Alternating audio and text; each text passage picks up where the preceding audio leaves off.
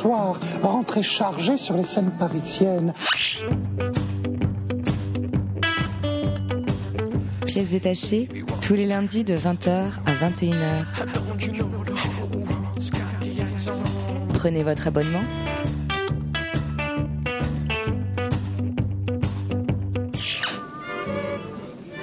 Oui, que, que Jack est emballé. Vous êtes toujours sur Radio Campus Paris, vous arrivez dans Pièces détachées, votre émission consacrée à l'actualité des arts vivants en Ile-de-France. Bonsoir à toutes, bonsoir à tous. Alors ce soir, nous avons le plaisir de recevoir Franck Apertet. Bonsoir. Franck Aperta avec Annie Vigier et votre compagnie Les gens du Terpan, vous présentez Topologie Paris dans le cadre du festival Fait d'hiver. C'est une performance qui se déroule à ciel ouvert dans les rues de Paris jusqu'au 31 janvier de 10h à 17h et on revient avec vous tout de suite pour en parler.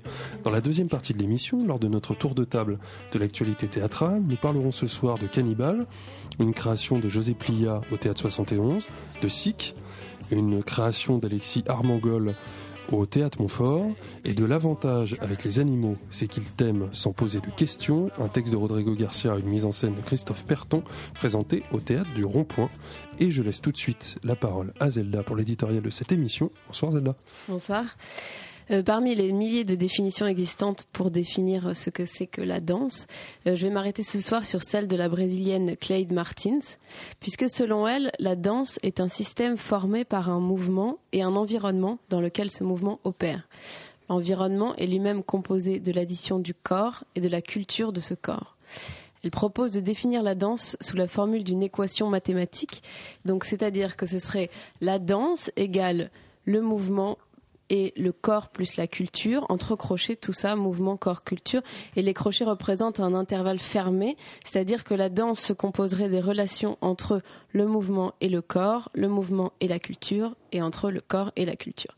Bref, ce qui est intéressant dans cette vision scientifique de la danse, c'est qu'elle fait partie, euh, c'est qu'elle fait euh, de la danse une pratique éminemment politique, puisque la danse représente la relation que l'homme entretient avec lui-même et avec sa situation culturelle.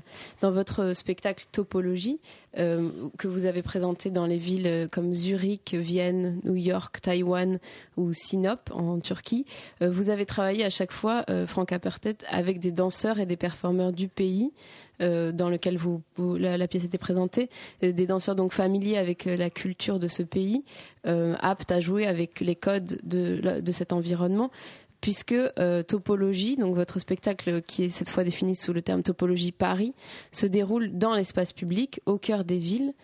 Et donc, euh, pour finir cet édito, le mouvement, si on reprend l'équation de Clyde Martins, ce n'est plus seulement le mouvement du danseur seul, mais c'est aussi le mouvement de la ville, les flux des passants, des voitures, des sons, des courbes architecturales, etc., auxquels répond le mouvement du danseur. Euh, il semble que les gens du Terpan, euh, du Terpan font partie des artistes qui recherchent euh, euh cette dimension politique dans la danse. Peut-être que vous avez quelque chose à répondre à ça, Franck Aperté? Euh, c'est très bien dit, déjà. non. Euh, L'idée de comment d'environnement est, est, vraiment essentielle. C'est vrai que nous on a décidé de situer notre notre travail de chorégraphe pas tant en tant qu'auteur, on va dire des gestes ou du projet artistique, mais beaucoup plus de transformer les conditions, le conditionnement, c'est-à-dire l'environnement euh, de, de l'individu, du citoyen, comme étant euh, euh, le, le chorégraphe lui-même. C'est-à-dire qu'on répond tous à une culture on obéit tous à un certain nombre de, de dictats ou même de, conventions ou de codes qui, nous, nous, incitent à nous comporter de telle et telle manière. Donc notre travail s'est très vite beaucoup plus intéressé à comment est-ce que l'individu à travers le danseur, mais surtout comment est-ce que le citoyen peut ressentir ces éléments qui le font en quelque sorte danser. Donc, euh, euh, topologie est une expression de, cette stratégie euh, qu'on suit déjà depuis un, certain temps avec différentes applications. Mais cette fois-ci, c'est vrai que l'espace public et comment est-ce qu'il est appréhendé par chacun vient, vraiment de, de l'éducation et comment chacun fonctionne aussi par rapport à ça. On reproduit et on, on explicite l'espace public tous les jours par rapport à son propre comportement. Donc, euh, Topologie Paris, c'est un spectacle qui déconstruit des codes de représentation habituels, puisque euh, le spectacle est dilué dans le temps et dans l'espace. Il se déroule sur neuf jours. 7 heures par jour dans, des trajets entre Châtelet, Bastille, République, le Panthéon. Comment vous avez construit ces parcours-là? En fait, euh, c'est une inversion, c'est dix jours. Le projet dure exactement dix jours, c'est le temps nécessaire pour le groupe des danseurs de réaliser, en fait, d'aboutir le projet, euh, le travail qu'on leur demande. Donc, c'est situé euh, dans une réflexion sur la notion de spectacle cette notion de spectacle, elle est souvent plus euh, attribuée au travail euh, du spectacle vivant. On parle de la scène, mais pour nous, le spectacle, c'est aussi une dimension euh, présente dans l'espace public. L'espace public est un espace de représentation de l'individu au niveau vestimentaire, de l'histoire, au niveau des monuments qu'on y inscrit, du flux social, au niveau des manifestations qu'on fait surgir et qui sont censées exprimer la volonté et l'unité d'une nation, d'un pays. Donc euh, notre, notre projet est, vraiment de s'intéresser à cette, euh, à cette dimension euh, spectaculaire qui dépasse le cadre, le cadre de la salle et le cadre du théâtre. Donc on, on, a, on a, agi en, en miroir, c'est-à-dire qu'on a inversé tout le processus habituel de fabrication d'un spectacle. C'est-à-dire qu'on répète avec des danseurs, ils ont quelque chose à assimiler quelque chose à rendre. Il leur faut un certain temps pour le faire. Et normalement, tout ce travail a lieu plutôt à l'abri des regards. C'est le travail du studio, c'est le travail des répétitions. Quand on se sent prêt, on, nous, voilà, on invite le public, euh, il s'installe et on montre le résultat de ce travail abouti.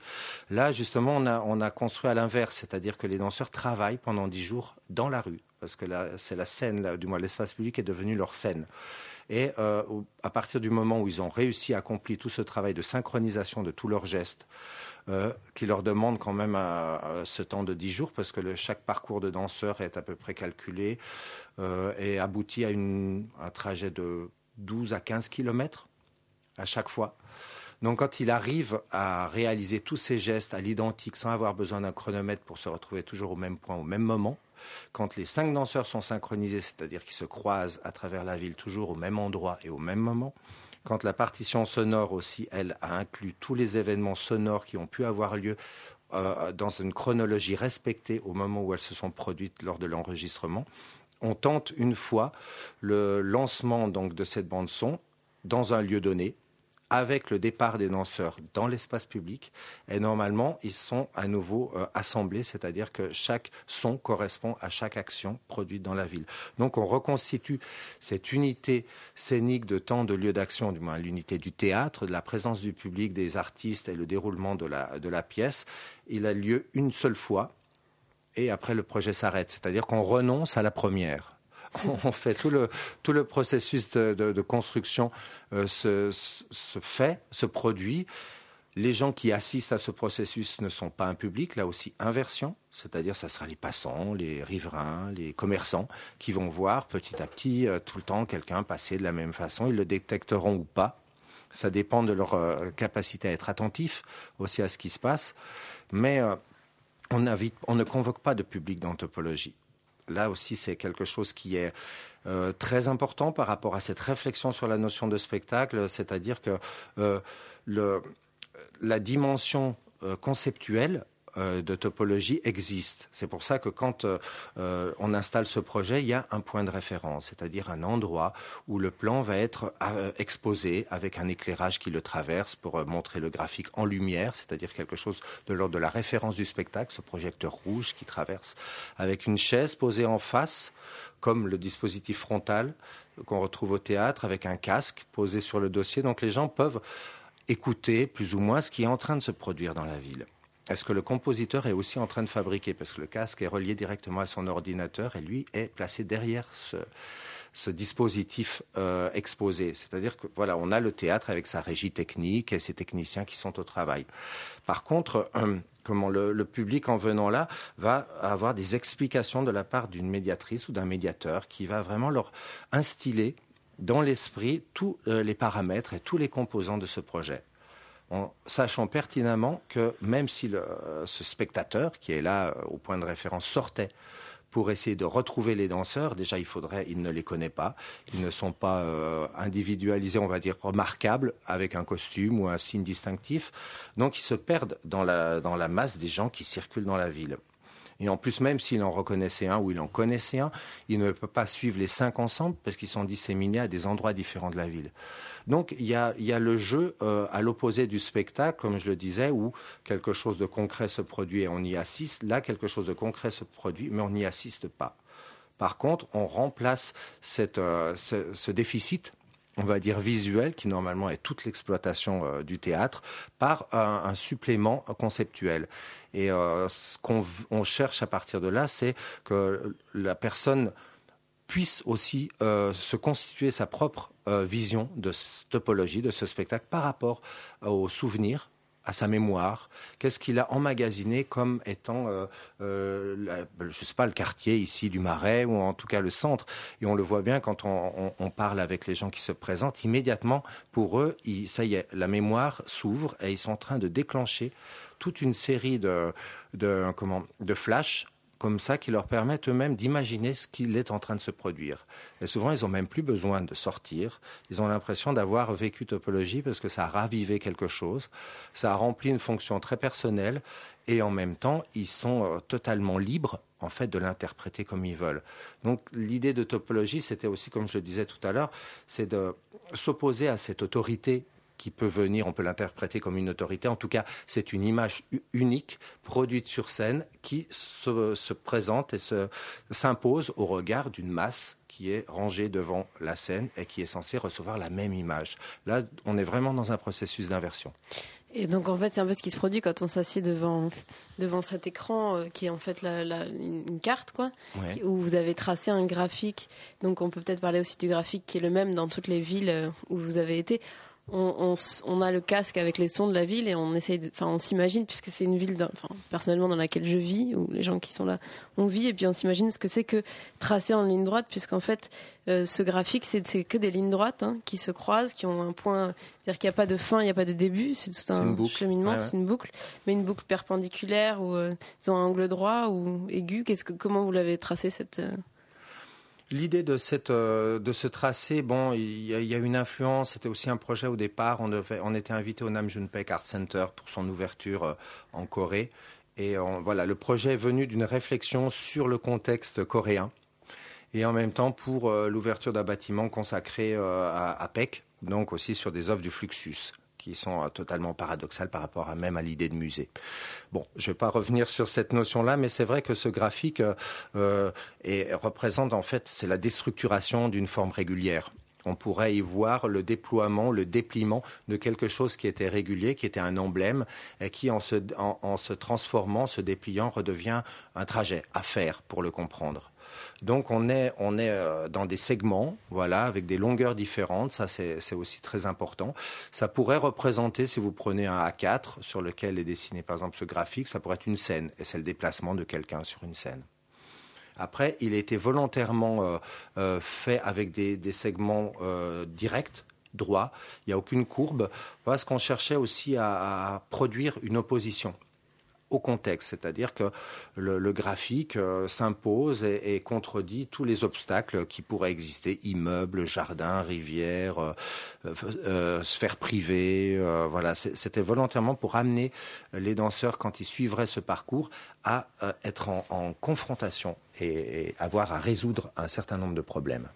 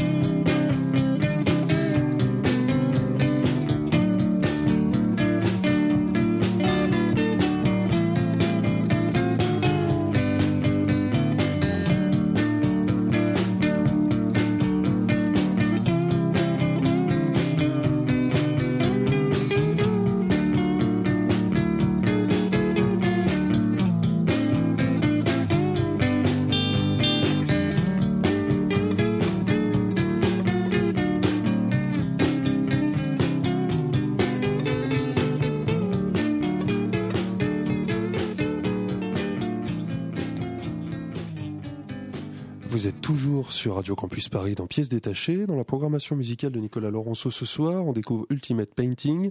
On vient de découvrir à la fois la chanson et l'album éponyme. Nous sommes toujours en compagnie de Franck Aperté, qui avec Annie Vigier et leur compagnie Les gens du Terpan nous parlent de topologie Paris. En antenne, on se rendait compte que le diagramme de déplacement des cinq danseurs passe précisément par le studio de Radio Campus Paris. Mais la question que je voulais vous poser, c'est euh, l'autonomie qui est donnée à ces cinq interprètes. Quel est votre rôle à vous et à Nivigier dans, le, dans la coordination des gestes qui vont être opérés par les cinq interprètes? On intervient évidemment. Bon après, c'est vrai que c'est tout un processus de calcul. On remet à chaque danseur au départ du projet, il le découvre le premier jour et il part avec euh, le trajet qu'il va avoir à faire. Pour tous les danseurs, il est différent ce trajet.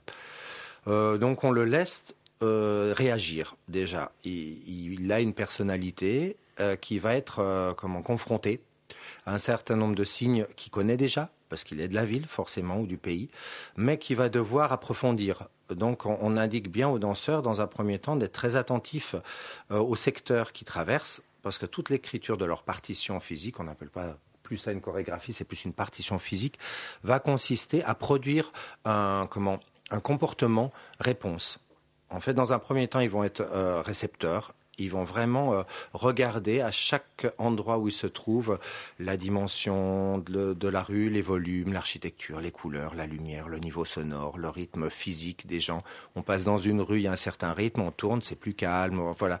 On leur demande de vraiment analyser tous ces éléments-là et ensuite de prendre la décision d'avoir une attitude ou un comportement. Donc, c'est pas spectaculaire, mais ils vont adopter, ils vont marcher à tel centimètre du trottoir, ou alors s'arrêter, marquer des interruptions, ou accélérer leur rythme, ou faire une action, rentrer dans une boutique parce que le, trait l'impose. Mais ils vont le faire toujours de façon à euh, exprimer la nature, l'identité de ce point-là, de ce secteur-là. Alors c'est à date, c'est en janvier 2015 à Paris, après les événements qui ont eu lieu. Voilà, c'est très très précis. Mais c'est pour ça que le projet s'appelle topologie, parce que la notion de topologie est vraiment une notion de limite. Donc, ils expriment vraiment l'espace public, le comportement des gens dans cet espace-là, à travers euh, comment quelque chose de simplifié sur leur propre corps à eux. Donc, on va les suivre. Certains jours, ils ont des parties qui sont prêtes on va dire, on dit qu'ils sont prêts parce qu'au départ, ils fonctionnent avec un chronomètre. Pour s'y retrouver, pour être à l'heure au rendez-vous, ils ne peuvent pas y arriver d'emblée. Donc, petit à petit, ils remplacent ce repère de temps sur le chronomètre par la répétition des mêmes gestes. Et comme une scène, si on se déplace toujours à la même vitesse, on arrive toujours au même endroit, au même moment. Sauf que là, c'est surdimensionné. Mais euh, pendant ce processus d'écriture, quand des parties sont prêtes, selon eux, on leur demande de nous les montrer. Donc on part à leur suite et on observe ce qu'ils sont en train de faire. C'est pas pour censurer, c'est pas pour amener une idée qui serait la nôtre, mais c'est beaucoup plus pour leur, euh, euh, leur demander pour quelle raison telle décision, pourquoi tel comportement. Ça s'appuie. Ils ne peuvent rien faire de, de de fantaisiste ou simplement euh, d'insuffisant. Il faut toujours qu'il y ait une raison à leur comportement. Tout doit être s'appuyer sur des éléments qui sont présents euh, dans l'espace public. Mais alors quand c'est par exemple réagir à une personne euh, à un moment donné et que cette personne n'est plus là, ils vont garder par exemple la réaction? S'ils estiment que c'est intéressant de le faire, ils le garderont. Ils ont croisé quelqu'un dans une rue, la personne a dit bonjour, ils ont dit bonjour, ils le refont, ils disent bonjour à personne. S'ils décident de prendre cette décision, c'est, je ne sais pas, parce que la rue est très calme, et que le faire sonner un bonjour dans cette rue change ou, fait surgir cette idée justement de, de, sympathie. à chaque fois, ils doivent le prendre, peu importe qu'ils reproduisent des actions quand il n'y a plus les protagonistes ou euh, mhm. qui, rentrent dans une boutique et qui insistent tous les jours en venant, euh, en n'achetant rien ou euh, parce qu'ils vont pas à partir du moment où ils ont pris cette décision d'une action, ils ne peuvent plus la changer. Donc les deux premiers jours, sur les dix jours, ils peuvent parler aux gens. Ils, arrivent avec, parce que la ligne traverse, je sais pas, la poste ou des institutions, un magasin, ils arrivent, ils disent voilà, j'ai un projet euh, à faire, je suis payé pour suivre cette ligne, ça va durer dix jours, c'est mon travail. Euh, je vais être amené à passer ici régulièrement, est-ce que vous acceptez ou pas? Donc déjà, les gens, euh, voilà, réagissent. Est-ce qu'ils sont ouverts à ce type de choses ou alors carrément, ça m'intéresse pas, j'ai pas envie de vous voir ici? Donc, ils vont devoir aussi contourner l'obstacle si jamais ils n'ont pas l'autorisation des personnes, ça devient comme un obstacle physique, ils ne pourront plus passer. Mais après ces deux jours, s'il y avait personne quand ils sont rentrés, ben ils se taisent. Là, la crise va commencer à exister. C'est-à-dire que les gens vont voir arriver cette personne à qui ils parlent, mais qui ne leur répond pas et qui fait toujours la même action. Donc, euh, les, dix jours sont euh, là pour aussi euh, demander aux danseurs de travailler précisément. S'ils décident de fixer une action, il faut qu'ils soient sûrs que cette action pourra durer tout le temps. Et en même temps, elle doit être très représentative du contexte. C'est-à-dire qu'il ne peut pas essayer de se mettre au milieu de la rue pour gêner personne, parce que là, il n'exprimera rien. Donc son travail, c'est de, pousser la limite, de toujours pousser la limite et de toujours travailler sur ce qui est normal ou anormal dans une société donnée, à un moment donné, à une époque donnée. Voilà son travail. Et nous, on est là euh, pour l'aider à prendre des décisions et en même temps parce qu'on a la vue de tous les parcours. Les autres danseurs ne savent pas ce que l'autre danseur est en train de faire à l'opposé. On parlait euh, en tout début d'émission du fait que Topologie euh, n'a pas seulement été Topologie Paris, vous l'avez présenté dans de nombreuses autres grandes villes. Et ces cinq interprètes, ce sont des interprètes différents pour chacune des villes? Toujours. C'est vrai que quand euh, on, a fait le projet en France, voilà, il y a des, danseurs qui ont pu le refaire parce que c'est des danseurs avec qui on travaillait, tout ça, ils connaissent le contexte. Mais à chaque fois qu'il a été fait à l'étranger, on a, on a auditionné des, danseurs du pays. Ça s'est fait par des moyens. Des fois, on, s'est rendu sur place euh, avant. On a fait aussi des auditions par euh, Skype. C'est très intéressant avec euh, film, avec iPhone, de, de parties dans la rue, tout ça. À New York, c'était le cas. Par exemple, on a recruté nos danseurs à distance. Ça a pris un, temps assez long, mais c'est toujours, oui, des, danseurs du pays. Parce qu'ils ils sont censés travailler avec les limites de leur propre culture, de leur propre ville l'espace public, mais aussi avec leur éducation. Quand on l'a fait en Suède, par exemple, euh, il y a eu une réaction très forte parce que les Suédois sont très attentifs à, être en équilibre euh, très parfait avec la société. Et donc, ils ont reçu une éducation pour ça. Donc, quand on a fait le projet, qu'on disait, tu vois, ton trait, il passe là, tu vas rentrer. les gens disaient, mais je ne peux pas faire ça, je, n'ai pas cette éducation. Ça me, c'est impossible de déranger les gens, que les gens me repoussent, c'est horrible. Donc c'est pour ça que les mm. danseurs travaillent sur leur propre contexte. C'est pour eux une expérience aussi euh, très personnelle, topologie. Je trouve qu'il y a quelque chose de mystique justement là-dedans, avec ce diagramme qui est dessiné, avec euh, cinq interprètes qui d'une certaine manière représentent leur ville et qui à la fin bah, la convoquent. C'est euh, vous aviez ça à l'esprit? Moi, je vraiment, ça m'évoque, ça m'évoque quelque chose d'assez mystique de convocation de la ville comme une entité en tant que telle. Oh non, non, non, c'est vrai que non, non, c'est pas. Après, ça vient peut-être du fait que on, crée une sorte de communauté avec ce projet. Les cinq danseurs euh, ont une sorte de longueur d'avance sur les autres. C'est comme s'ils entraient dans un, décor qu'ils avaient déjà parcouru et tout ce qu'ils vont faire au bout d'un moment, ils savent ce que ça va rendre. Donc, cette idée communautaire, c'est vrai qu'elle naît de, ce projet. Drop me off on 66.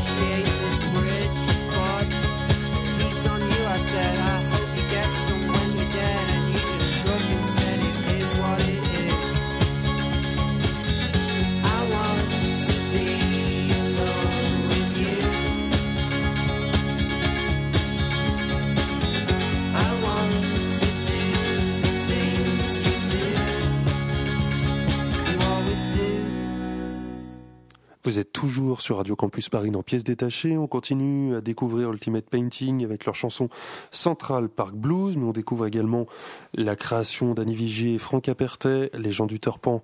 Et Franck Apertet est avec nous ce soir pour nous parler de Topologie Paris. Alors moi, euh, Topologie Paris, ça me fait penser au parcours, au parcours euh, avec un K, le parcours euh, que faisaient, enfin que font les gens plutôt du hip-hop et compagnie, ceux qui tracent un trait dans la ville et qui décident de monter sur les immeubles, traverser les cours, les machins comme ça. Et du coup, je trouvais ça intéressant de le remettre aujourd'hui, en plus dans le centre de Paris, puisque c'est quand même des choses qui se faisaient plutôt, enfin qui se font toujours plutôt dans les périphéries. C'est quelque chose à laquelle vous avez pensé? C'est aussi quelque chose de l'enfance. Euh, cette idée-là, on a tous, euh, tous posé la question pourquoi quand je dois aller à un endroit, j'y vais pas tout droit? Pourquoi est-ce que je dois passer par là, faire euh, respecter un certain nombre de codes? Donc c'est vrai que cette, radicalisation, on va dire, du, parcours dans la ville, c'est un souhait, c'est aussi une, volonté d'intégrer soi-même son, environnement et de pouvoir y proposer une alternative que personne n'ose faire. Il y, a, quelque chose aussi de l'ordre de l'audace. Dans les parcours avec un cas, il est question aussi de, d'exploit, on va dire, euh, de mettre son corps à l'épreuve euh, des obstacles. Dans topologie, euh, c'est pas tant l'exploit qui compte que plutôt considérer l'obstacle comme étant la source même de la réponse. Et la réponse qu'on produit, c'est la société dans laquelle on vit. Donc c'est beaucoup plus rendre conscient on va dire, le, euh, la personne de sa responsabilité dans la société telle qu'elle est. Et, euh, comme je le disais un peu au début, cette notion d'espace public, s'appuie sur des lois. On peut croire que c'est écrit quelque part, mais non, c'est très basique les lois qui protègent et qui définissent l'espace public. En fait, il est, il est uniquement culturel. Il est uniquement porté par l'éducation et soi-même, comme on, on, accepte de se comporter et comme on, aussi on s'en tient à des choses qui nous ont été euh, demandées et qu'on ne remet que très rarement en question. Parce que les danseurs de topologie font rien de hors la loi. Rentrer dans un magasin sans acheter quelque chose, c'est autorisé. Après de le faire 30 fois, 40 fois, ça peut faire criser les gens. Mais, euh, mais par contre, ils, se permettent des choses qui sont tout à fait possibles. la police ne peut pas euh, les verbaliser, ne peut pas les arrêter. Et comment ça se travaille euh, Il doit y avoir une qualité de présence spéciale à travailler chez des danseurs qui travaillent peut-être plutôt dans les intérieurs ou dans des spectacles à l'intérieur de, de théâtre ou de salles. Comment on travaille la qualité de présence dans la ville? Peut-être est-ce qu'il y a des outils, des méthodes Qu'est-ce que vous cherchez plutôt? À ce qu'il se fasse, qu'il se fasse pas engloutir par la ville, ou alors vous cherchez à être invisible? C'est intéressant cette notion de apparaître et disparaître. Euh, on fait ça constamment soi-même. mais on le fait de façon un peu inconsciente. Mais euh, des fois, vous voulez pas être repéré euh, pour des raisons euh, multiples, donc vous allez adopter une sorte de, comportement standard qui va être la reproduction du comportement de tout le monde ou alors vous voulez apparaître et vous allez, vous, connaissez les codes, il suffit de marcher un peu plus sur le bord du trottoir plutôt que contre le mur. Il y a un certain nombre de choses comme ça qui sont déjà présentes. Ils il ne travaillent que sur quelque chose que tout le monde pourrait le faire. Ils sont danseurs, donc ils sont plus précis. Ils ont une conscience plus forte de ce que représente leur corps et aussi de l'attitude qu'ils peuvent avoir pour euh, déranger ou alors au contraire pour avoir une autorisation, une permission. Donc c'est un travail qui existe, mais que le danseur, par euh, ses compétences, peut pousser euh, à l'extrême et peut rendre beaucoup plus subtil et beaucoup plus intéressant dans le cadre d'une écriture, dans le cadre de la composition d'une partition euh, physique. Après, euh, ils sont ils sont aussi ils deal quelque chose d'assez important parce que c'est vrai que ce, rapport au, reflet, au retour, au regard de l'autre, euh, c'est travailler normalement pour eux euh, dans quelque chose de beaucoup plus imposé. C'est-à-dire que c'est eux qui imposent leur image. Ils travaillent de façon à être euh, le plus apprécié possible, le plus marquant possible. Ici, au contraire, ils vont moduler. Ils vont travailler sur le fait de pouvoir mener à bien leur travail sur dix jours. Donc à des moments, ils vont renoncer à cette image, ils vont renoncer à se mettre en avant. Donc ils vont, voilà, ils, vont le faire d'une façon euh, euh, un peu à contrario. Ils acceptent aussi de travailler pour personne, c'est-à-dire qu'ils n'ont pas de public. Ça, ça change euh, du contrat habituel du danseur. Qui, mais bon, pour nous, la question est-ce qu'on est danseur à partir du moment où on nous voit et dès qu'on nous voit plus, on n'est plus danseur? Qu'est-ce que c'est que d'avoir choisi ce, ce, ce, métier où le, le corps est l'outil? Aussi qu'est-ce que ça impose avec euh, l'âge, avec euh, avec qui on est, et l'image qu'on renvoie de nous-mêmes? Et cette question-là posée dans le, cadre de, de l'espace public et des relations sociales, enfin bon, moi je trouve qu'il est il est très intéressant. Venant du danseur, en, tout cas, ça produit quelque chose d'assez euh, d'assez fort. Et euh, chez le spectateur, parce que euh, d'après ce qu'on a compris, il y a deux sortes de spectateurs. Il y a les spectateurs qui vont jusqu'à Mika Danse, qui ne trouvent pas la performance et qui ressortent un peu en riant, en se disant qu'ils trouveront jamais les danseurs. Et qu'en fait euh, la ville enfin est-ce que qu'est-ce que vous voulez éveiller chez le spectateur dans, le sens où moi quand je suis sortie de Mika Danse je me suis demandé je regardais un peu les gens autour de moi et je me suis demandé si ça c'était les danseurs. Est-ce que celui qui marche un peu en travers là ça pourrait être un danseur? Tout d'un coup finalement on, fait nous-mêmes notre parcours mais c'est tout à fait ça. Moi, je trouve que au-delà euh, euh, de, voilà de cette réflexion sur la, norme qu'est le spectacle et qu'est le théâtre, qui est l'aboutissement de plusieurs siècles, mais qui aurait pu, qui, va peut-être évoluer encore. On en est là. Nous, c'est relativiser aussi ça, parce qu'on a eu tendance à, trop euh, laisser entendre qu'il fallait pas toucher à ça comme si c'était quelque chose qui était abouti et qu'il il fallait le respecter et le sanctifier. Pour moi, c'est qu'une occurrence culturelle elle a été dominée avec euh, la mise en place du théâtre classique, voilà. Mais dans d'autres cultures, on voit bien qu'il y avait déjà d'autres choses qui avaient été émises, qui ne sont pas développées, qui n'ont pas été portées jusqu'au bout. Donc déjà, il y a un relatif à ce niveau-là. Après, euh, c'est vrai que la personne qui vient et qui se retrouve, bon, il a rien vu, mais il a eu une explication en tête. Il ressort et il a, un regard différent sur l'espace public.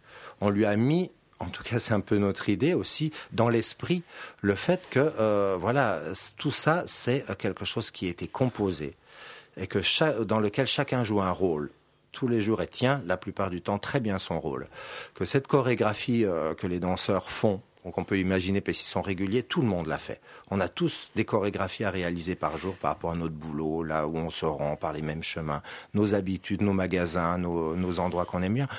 Donc euh, que tout ça n'est qu'une euh, une sorte de, grand bal, de grande organisation où chacun euh, tourne et, tient sa place. Donc c'est plutôt rendre conscient. Voilà, les gens. Et quand les gens sortent, oui, comme vous l'avez fait, vous regardez des gens en disant est-ce que c'est lui? Et puis on s'aperçoit des fois que les gens, il y a des gens bien bizarres. Et c'est pas forcément des danseurs en train de faire topologie. Bah, on arrive à la fin de cette interview. Il nous reste à vous remercier, Franck Aperter. Je rappelle que la compagnie Les gens euh, du Terpan, que vous nous animez avec Annie Vigier, présente Topologie Paris dans le cadre de Faits divers, présente donc sans présenter une déambulation euh, dans les rues de Paris par cinq interprètes jusqu'au 31 janvier de 10h à 17h. On peut noter que vous êtes représenté dans une galerie dans le 19e qui s'appelle Salle Principale. Voilà, Salle Principale et euh, donc qui se situe rue de Thionville. Euh, voilà, dans le 19e près du canal, où on présente une pièce jusqu'au 7. Voilà, mhm. ça a commencé le 28 qui s'appelle Scène à l'italienne. Merci. Merci.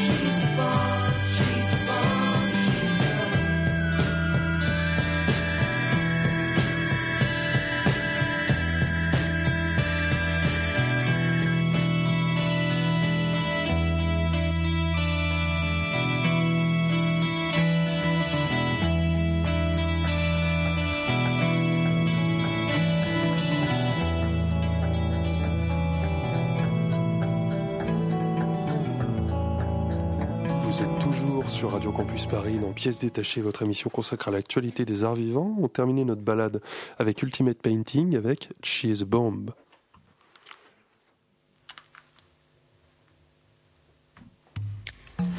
Il s'agit d'une, il s'agit d'une, d'une histoire.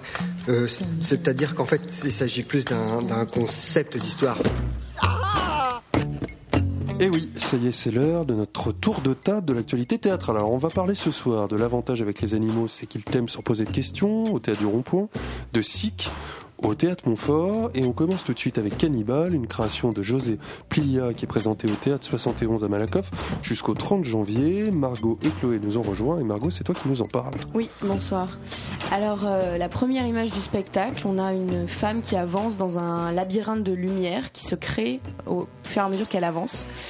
Et euh, donc ça préfigure ce qui va lui arriver tout au long du spectacle. Donc cette femme, Christine, était assise sur un banc dans un parc. Elle s'est endormie quelques minutes et à son réveil, sa fille a disparu. À côté d'elle, il y a Nicole, qui n'aime pas les enfants. Et sur un autre banc, Martine, avec son propre fils qui dort dans le landau à côté d'elle et qu'il ne faut surtout pas réveiller. Elles disent n'avoir rien vu de ce qui s'est passé. Christine ne les croit pas et elle va alors les interroger, les contraindre à retrouver sa fille dans leurs propres souvenirs, dans leur mémoire et dans leur désir maternel. L'auteur et metteur en scène José Plia le dit dans sa note d'intention. Nous n'assistons pas à une enquête policière, comme on pourrait le penser après la disparition d'un enfant, mais à une enquête métaphysique.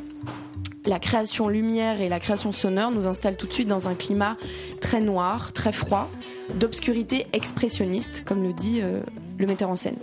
L'étrangeté de ce qui va suivre est habilement suggérée dès les premières minutes du spectacle. On découvre ensuite que ces trois femmes, en apparence très différentes, n'en sont en fait que les trois visages d'une seule et même femme. Elles sont très, très fortement reliées les unes aux autres par le sentiment de maternité, tout en n'ayant absolument aucune envie d'être rapprochées. Et on le voit scéniquement, il y a très peu de contact pendant tout le spectacle. Les, les actrices restent le plus souvent très loin les unes des autres sur le grand plateau du théâtre 71. Donc je parlais du sentiment de maternité parce que il n'est question que de ça dans ce spectacle. On nous donne à voir en effet le spectre, le spectre pardon, infini de la douleur que peut provoquer la perte d'un enfant à travers trois femmes très différentes. Nicole représente le côté politiquement incorrect, voire carrément cruel. Elle dit tout ce qu'il ne faut pas dire sur les enfants. Mais on finit par découvrir que cela cache évidemment une blessure profonde. Martine incarne la mère poule poussée à l'excès, qui juge les autres de n'être pas assez mère. Et Christine représente la jeune mère un peu désinvolte et maladroite. On pourrait penser qu'il est assez simpliste de définir la maternité par trois figures tranchées comme ça, mais en fait les limites de ces caractères sont assez floues et ne font que bouger dans une sorte de vase communicant des émotions. Les personnages projettent les unes sur les autres leurs propres expériences et leurs propres douleurs dans un habile jeu de miroir. Et aussi, avec cette confrontation, l'auteur en profite pour glisser une critique de la dictature de la maternité parfaite. Lorsque Christine explique aux autres qu'elle a perdu sa fille, Martine euh, trouve qu'elle n'est pas assez triste et lui dit Votre chagrin n'est pas assez liquide, on n'y croit pas. Alors, la trop grande volonté d'expressionnisme dans la mise en scène amoindrit peut-être un peu la force du propos et la force du jeu des comédiennes, mais on assiste ici à une belle tentative de montrer la pluralité, la complexité du rapport des femmes avec la maternité et l'ambivalence des sentiments que cela, que cela peut provoquer, allant parfois même jusqu'à la folie. Chloé, tu l'as vu aussi. Oui, et euh, ça m'a rappelé, euh, à contrario, dans la solitude des champs de coton de Bernard-Marie Coltès, où il y avait, euh, je le rappelle, cette histoire de, de deal entre un dealer et, donc un client, où toute la pièce était une espèce de confrontation à propos d'un objet abstrait entre le dealer qui sait que le client désire quelque chose et le client donc qui sait que le dealer a fortiori est dépendant de son désir. Et, euh, j'ai trouvé qu'il y avait quelque chose d'assez vertigineux aussi euh, un peu comme ça dans Cannibal, comme une euh, solitude des champs de coton version femme, version désir maternel. Alors ce serait terrible de réduire ça à se dire que les hommes sont réduits à la drogue et les femmes à la maternité, mais, mais malheureusement c'était peut-être un peu ça. Sauf que là j'ai trouvé que dans la mise en scène et la direction d'actrice, le, choix n'était pas forcément clair. Il y avait, euh, c'était ni concret ni abstrait, donc on se rattachait un petit peu euh, aux deux et, et, au final à, pas grand chose. Enfin voilà, il y avait un endroit où les, les choix pour moi de direction n'étaient pas clairs, dans l'endroit où on devait projeter notre pensée. Mais voilà, mais en tout cas, ça évoquait plein de choses. Donc c'est Cannibal, une création de José Plia présentée au théâtre 71. On continue tout de suite avec Sick, un spectacle d'Alexis Armangol et la compagnie Théâtre Accru présenté au Montfort Théâtre. Et elle est difficile, délicate et finalement protéiforme, cette volonté théâtrale qui consiste à présenter au spectateur un théâtre du réel.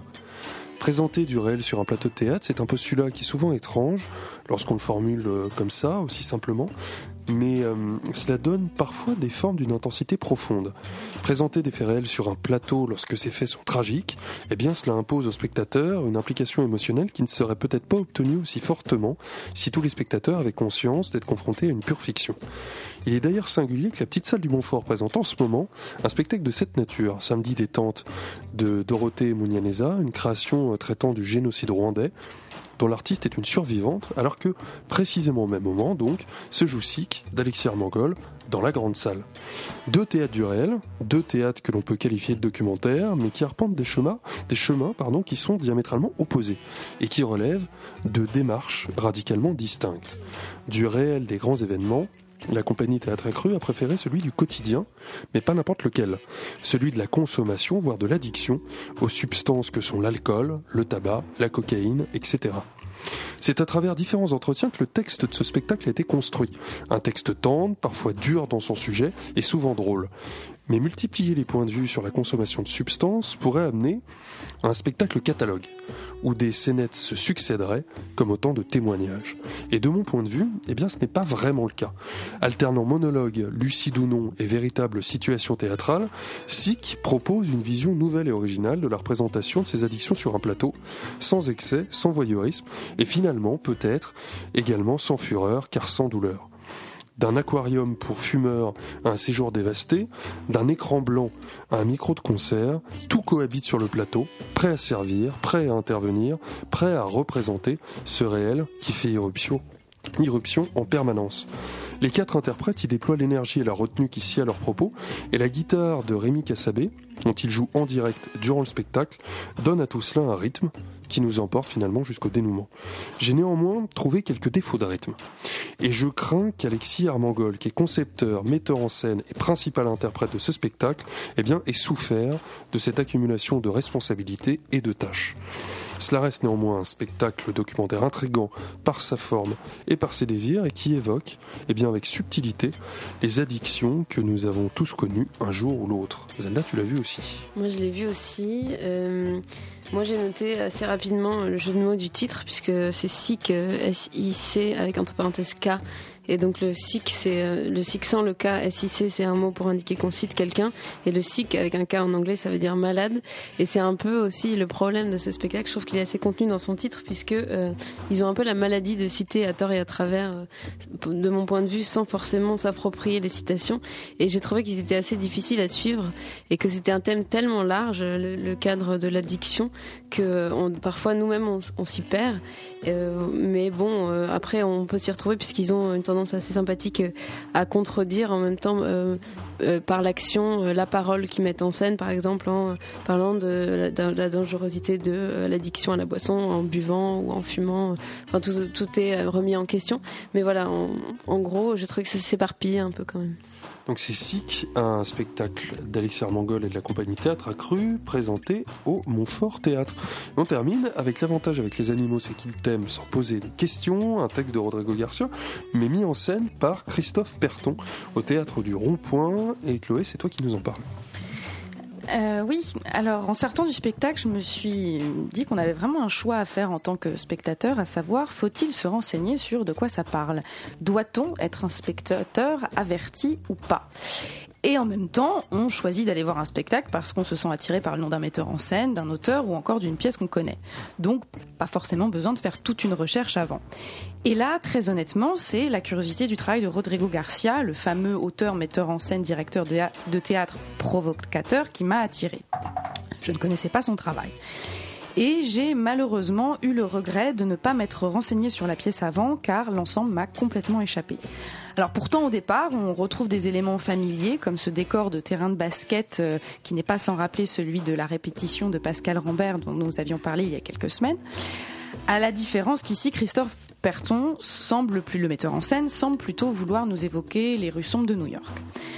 Le spectacle commence et on croit même à une parodie de film américain d'espionnage. Les trois acteurs, donc deux femmes et un homme, entrent sur le plateau vêtus de blousons en cuir, de lunettes noires et de micros pour faire entendre leur voix sombre. Puis on sort assez vite de ça, mais pour aller où? Je l'ignore. Le texte de Rodrigo Garcia est un monologue à l'origine que Christophe Perton a découpé pour donner la parole à trois personnages.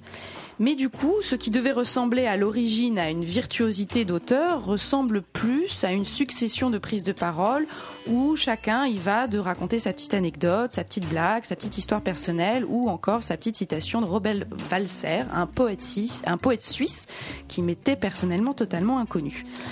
On ne sait pas qui ils sont, pourquoi sont-ils dans cet endroit-là, alors certes, parfois, les anecdotes sont amusantes, mais pour ce qui est du reste, euh, les trois acteurs font trop peu preuve d'engagement. C'est comme s'ils disaient le texte de manière parfois complètement désincarnée. En fait, je pense qu'ils jouent toujours sur la ligne fragile de la dérision et ça met beaucoup de distance avec nous. Il y a par exemple, aux trois quarts du spectacle, une projection de diapo présentant des images d'un cimetière d'enfants, il m'a semblé. Et pour commenter ça, une des comédiennes se met un chapeau sur la tête, un manteau très austère et fait la parodie, euh, l'imitation un peu grossière d'un vieux scientifique. Voilà. Le tout en plus ponctué d'intermèdes musicales, de chorégraphies on ne peut plus basiques. Alors oui, pour ce qui est du fond, j'ai retenu à peu près qu'on parlait de la vie, qu'on parlait des hommes par rapport aux animaux, de l'histoire d'une fille qui abandonne sa mère atteinte d'un cancer comme un chien accroché à un poteau. Mais pour revenir à ce que je disais au début, quand j'ai lu le résumé de la pièce en rentrant chez moi sur le site internet du Rond-Point, j'ai trouvé ma lecture bien plus intéressante que les 1h45 passées dans cette salle. Oh, c'est cruel. Margot, tu l'as vu aussi? Oui, euh, et je suis à peu près d'accord avec Chloé. Moi, je suis euh, pareil, je m'étais pas renseignée et je suis sortie complètement euh, perplexe. Autant par rapport au texte que par rapport au choix de mise en scène.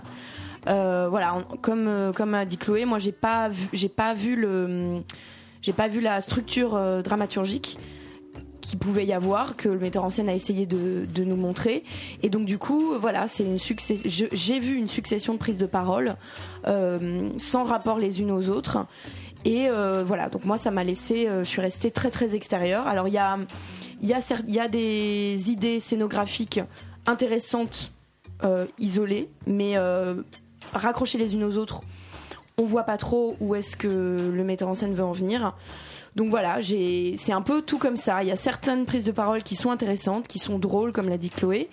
Mais tout ça relié euh, ensemble, je n'ai pas trop vu où est-ce qu'on voulait en venir. D'accord, donc c'est l'avantage avec les animaux, c'est qu'ils t'aiment sans poser de questions. Une pièce de Rodrigo Garcia mise en scène par Christophe Perton au Théâtre du Rond-Point. On arrive à la fin de cette émission. Alors je vous rappelle qu'on a reçu ce soir Franck Aperté, qui avec Annie Vigier anime la compagnie Les gens du Terpan, et il nous parlait de Topologie Paris, euh, une performance présentée dans le cadre du festival Fait d'hiver et qui se déroule à ciel ouvert dans les rues de Paris jusqu'au 31 janvier.